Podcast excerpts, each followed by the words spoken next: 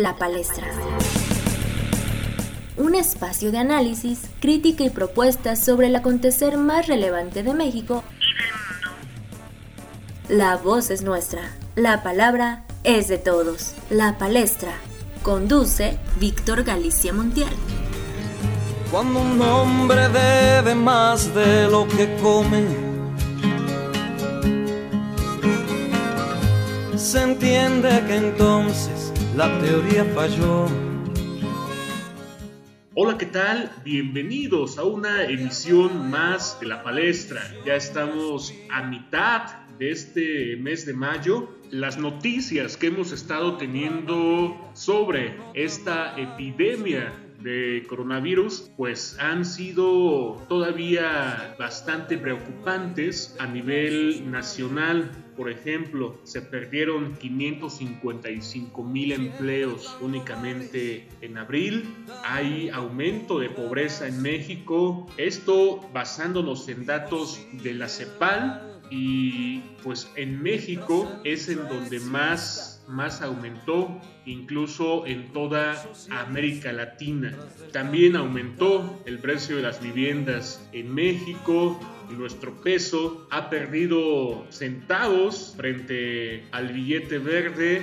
En fin, hay noticias económicas pues poco alentadoras para este confinamiento. Dentro de las buenas noticias podríamos mencionar, por ejemplo, la resolución de la Suprema Corte de Justicia de la Nación sobre el caso de la llamada Ley Bonilla, que en palabras justamente del mismo Arturo Saldívar, el ministro de la Suprema Corte de Justicia de la Nación, pues era una violación al voto público a la soberanía popular y al principio de democracia, que además configuraba un gran fraude constitucional. Entonces, pues es algo de los avances y son algunos destellos de luz que hemos visto en el país frente a todo este panorama de cosas que no se están haciendo bien y que definitivamente se necesitan mencionar. A la complacencia al mar, a la ciencia y hasta la verdad.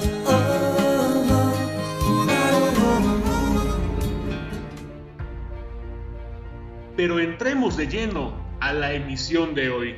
Y es que justamente el escenario del coronavirus ha causado pues muchos cuestionamientos. Esto referente a el número de infectados, el número de muertos, quiénes son, hay algunos que dicen incluso, están diciendo que ya van muchísimos muertos, cada día aumenta más la cifra, pero yo no conozco y nadie de mis conocidos conoce a alguien que hubiese estado en esa situación. Y opiniones en ese sentido yo creo que se pueden disipar teniendo la opinión de primera mano de un gran amigo poblano, él, que es Rafael Lugo Cordero, que está justamente allá en Madrid, en la Embajada de México en España. Es un internacionalista que actualmente se encuentra laborando como auxiliar analista y que desde allá nos brinda pues su opinión y su visión sobre cómo uno de los países pues más infectados que ha tenido también la respuesta pues más dura frente a qué hacer con sus ciudadanos, nos brinda esa reflexión, además de una comparativa entre lo que ha hecho el gobierno español y aquí podemos juzgar lo que ha hecho o dejado de hacer el nuestro, ¿no? Es una invitación también, por supuesto, a que nos unamos a que de esta crisis, a que de este escenario sumamente profundo y complicado, encontremos pues esa esperanza que a manera de caja de Pandora tendrá que ser lo último, lo último que dejemos escapar para que sea pues por más tiempo nuestro. Él es Rafael Lugo y esta es la experiencia que ha vivido desde primera mano allá en la Embajada de México en España.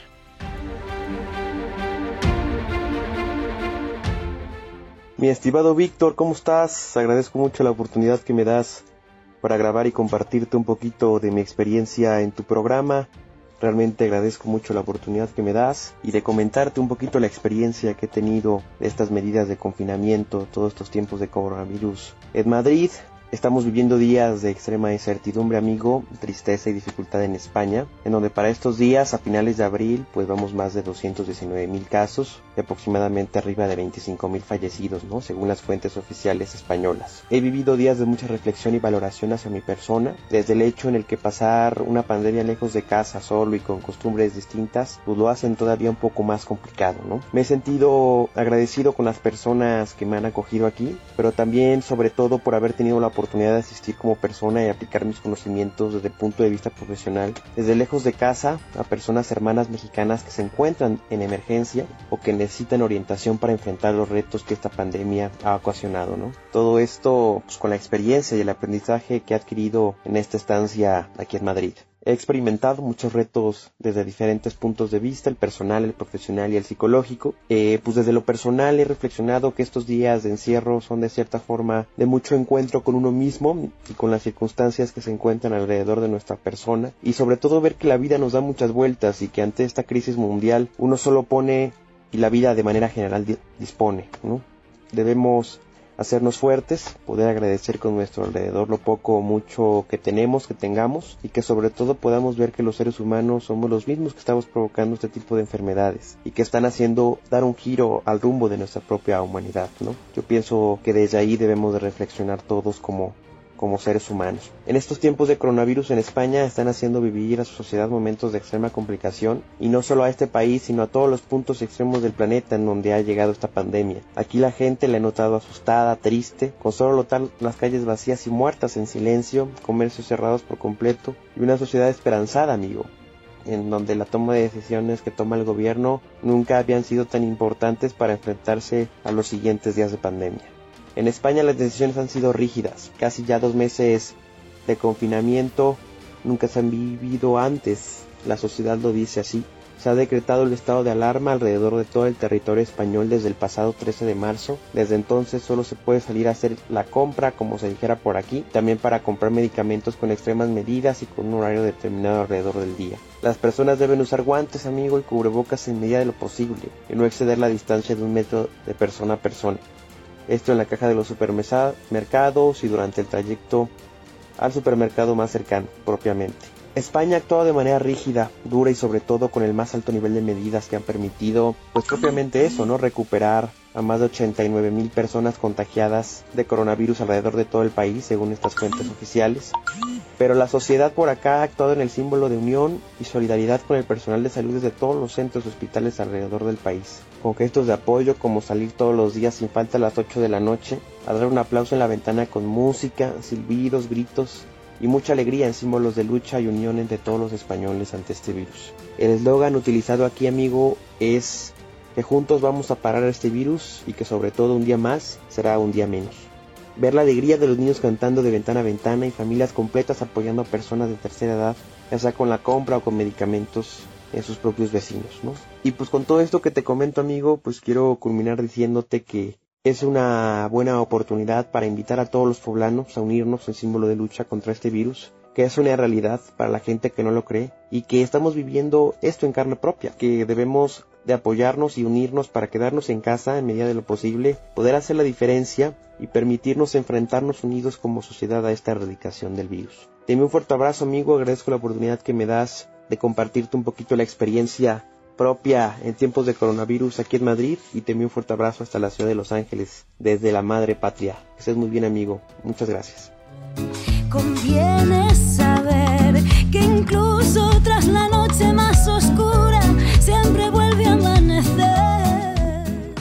Estimado amigo, pues te agradezco muchísimo que te hayas tomado el tiempo para compartirnos tu visión, tu experiencia, todo lo que pues has estado viviendo hasta allá y pues bueno, esperemos que todo vaya mejorando. Sabemos que en España, como inició antes todo este proceso, ya están incluso en este mes de mayo pues comenzando el desconfinamiento gradual y ojalá que también nos sigas manteniendo al tanto de cómo se va abriendo la economía, ya que puede ser un gran espejo de qué medidas, de cómo hacerle, de qué no hacer para que cuando en México estemos en el nivel que ahora se encuentra actualmente Europa, en número de infectados o demás, pues bueno, ya tengamos y sepamos muy bien qué hacer.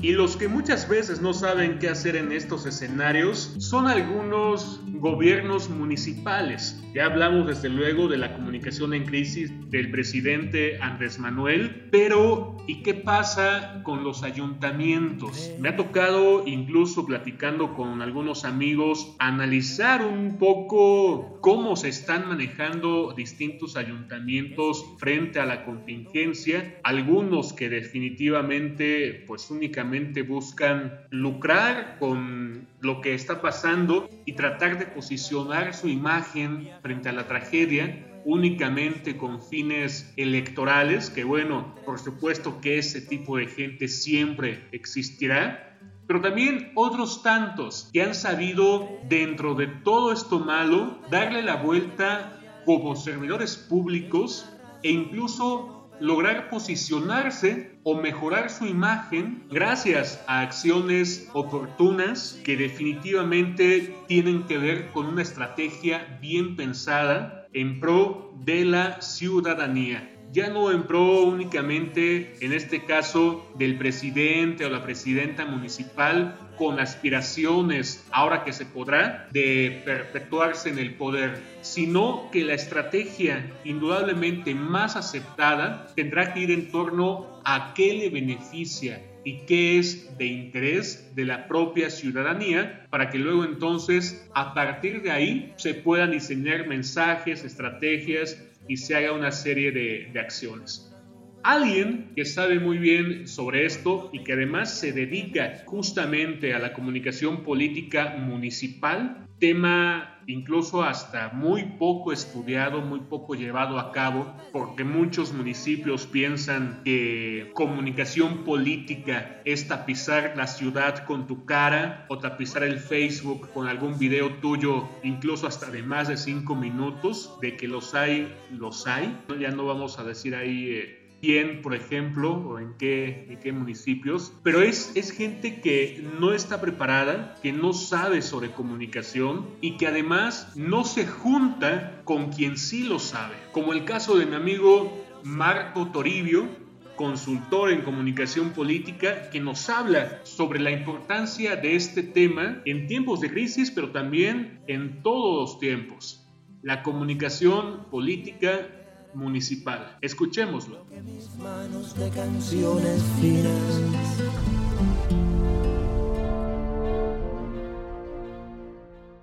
¿Qué tal amigos de la palestra? ¿Cómo están? Mi nombre es Marco Antonio Toribio, yo soy consultor político y me dedico al diseño de estrategias de comunicación para gobiernos y para campañas electorales. Cuando escuchamos hablar de comunicación política, muchas veces pensamos en algo que no nos corresponde, en una disciplina que se maneja en los primeros niveles de gobierno y que nos es ajena. Sin embargo, la buena comunicación entre el municipio y sus habitantes es vital y sumamente importante. Para el ciudadano promedio, escuchar sobre variantes macroeconómicas, cifras alarmantes de muertos y desaparecidos o incluso medidas para la preservación del medio ambiente no es más importante que recibir una notificación del pago de su impuesto predial, que se haya incrementado la delincuencia en su colonia o que los servicios de recolección de basura hayan dejado de funcionar de manera regular. Es aquí cuando una buena estrategia de comunicación cobra importancia. Ojo, una estrategia no es programar contenidos para redes sociales, compartir fotos o elaborar boletines. Estas solo son acciones tácticas derivadas de la estrategia. La relación que tienen los ciudadanos con sus autoridades y representantes debe ser la prioridad. Esta debe ser cercana y accesible. Esta relación formará parte esencial del diseño de la estrategia, así como del mensaje y la narrativa central que utilizaremos. La comunicación política en los municipios es de los aspectos que más se descuidan, precisamente por el desconocimiento que se tiene de su dinámica y de la importancia para la gestión del gobierno, por un lado. Por otro, la falta de profesionales que tienen a su cargo esta responsabilidad. El modelo de comunicación tradicional en el que los ciudadanos solo eran receptores de los mensajes del gobierno ha quedado atrás. Ahora, y gracias al Internet y otras herramientas como las redes sociales, los ciudadanos somos quienes nos enteramos en tiempo real de lo que está pasando, tanto en nuestros municipios como en el mundo. Aquel gobierno o actor político que no entienda que la dinámica de la comunicación es otra, corre peligro de extinción. En la coyuntura que estamos atravesando podemos ver ejemplos de lo anterior. Hay gobiernos municipales que solo se dedican a compartir fotos de los apoyos económicos que están brindando y actores políticos que están aprovechando esta misma situación para promocionar su imagen. En los dos casos son los más propensos a recibir rechazos y críticas por parte de sus ciudadanos. La comunicación busca generar percepción y mejorar las relaciones, mientras la información nos sirve para aumentar el conocimiento y es un complemento de la comunicación. Por lo anterior, es necesario que los gobiernos locales se planteen la siguiente pregunta. ¿Estamos comunicando o solo nos dedicamos a informar? Estamos ante un momento político y social en el que las ideologías han dado paso a las causas. Conocer el humor social de nuestro municipio nos brindará elementos básicos para identificar las causas con las que los ciudadanos se sientan más identificados. Para finalizar, sin una estrategia sólida y bien diseñada, los gobiernos sectores locales seguirán navegando en el mar de las ocurrencias hasta llevarlos tristemente al naufragio. Amigos de la palestra, para mí ha sido un gusto poder saludarles y compartir con ustedes estas reflexiones que espero sean de su utilidad. Muchísimas gracias y hasta la próxima.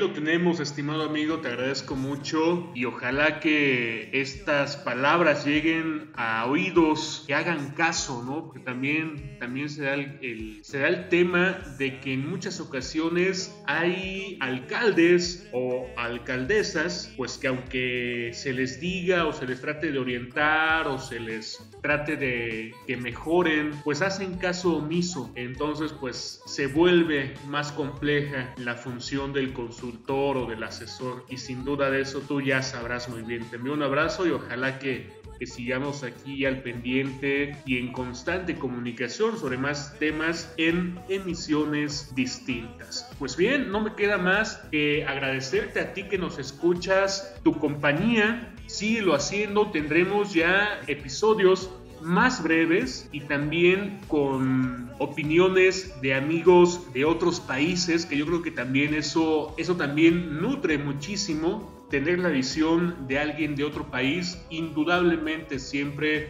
nos dejará algo.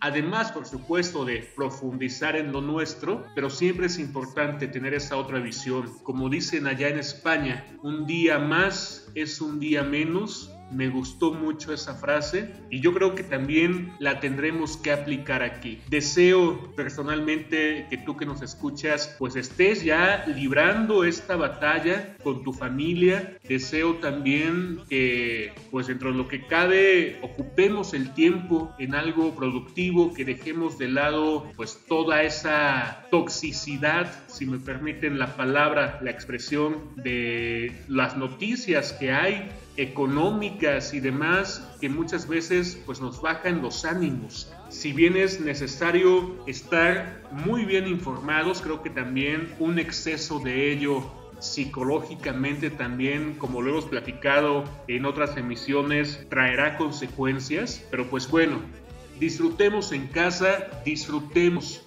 a la familia, disfrutemos lo que tenemos y la posición desde la que estamos Allá afuera hay mucha gente que lamentablemente la está pasando muy mal y ojalá que tanto la iniciativa privada como la sociedad civil y desde luego el gobierno pues haga algo para que cada vez sea menos esa gente que está en necesidad económica y que tal vez no tiene las oportunidades necesarias para poder salir de esta cuarentena de una manera sana y de una manera también incluso legal, que son temas que estaremos tocando en otras emisiones. Sin más, ojalá que te hayan servido estos comentarios que te compartimos aquí. No olvides contactarme a través de mi página en Facebook, Víctor Galicia Montiel. Ahí estamos constantemente platicando sobre qué temas te gustan, qué temas te interesan y lo traemos a Spotify y a otros, a otros seis sitios en podcast donde también ya estamos teniendo presencia. Nos escuchamos en la siguiente emisión y hasta entonces, pásala excelente. Es una flor, es una propiedad. Conviene saber que aunque jamás nos lo dijeran de pequeños, el amor es el único juego